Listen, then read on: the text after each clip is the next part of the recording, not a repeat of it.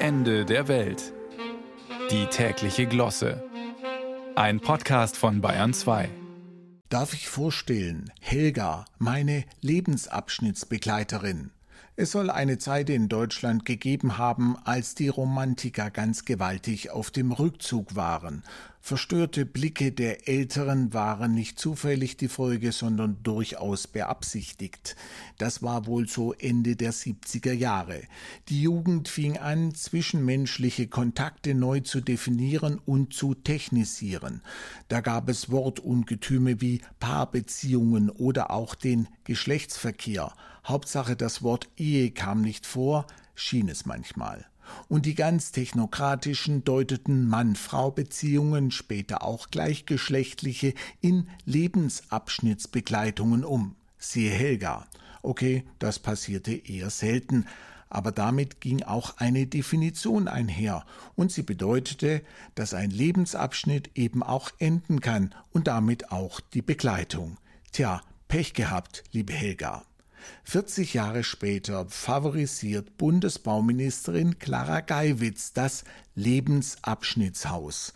Nach dem Motto, Leute baut nicht zu viele Einfamilienhäuser, sondern guckt mal, ob nicht schon was in der Familie rumsteht oder so und das könnt ihr dann renovieren und wir zahlen euch was drauf. Verstörte Blicke der jungen Familien, die sich gerade dran machen, ein Nest zu bauen, sind nicht zufällig die Folge, sondern durchaus beabsichtigt. Auch hier ist die Romantik auf dem Rückzug. Doch wäre es zu kurz gesprungen, dies nur unter dem Label der angespannten Immobiliensituation zu sehen und dem Plan der Ministerin, nun doch im Jahr 2023 endlich mehr Wohnungen zu bauen. In dieser Rubrik geht es schließlich darum, auch mal das Grundsätzliche anzugehen. Ist der Lebensabschnitt nicht die klare Maßeinheit, nämlich der zwischen Geburt und Tod? Eben. Und was heißt das in der Konsequenz?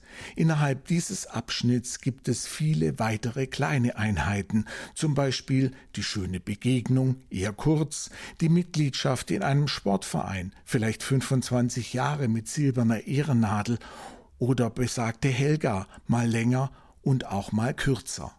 Und schließlich die Zeit nach der ersten eigenen Bude, ein Eigenheim, eine Mietwohnung, ein Genossenschaftsanteil oder gleich ein Tiny House. Lebensabschnitte über Lebensabschnitte, aber wenn die hochbetagte Mama im Alter von 85 mehr als 150 Quadratmeter zwar ihr Eigentum nennt, aber davon nur 20 bewohnt, dann könnte man ja mal generationenübergreifend ins Gespräch gehen. Können wir vielleicht Lebensabschnitte neu definieren? Nur als Vorschlag zur Güte, versteht sich.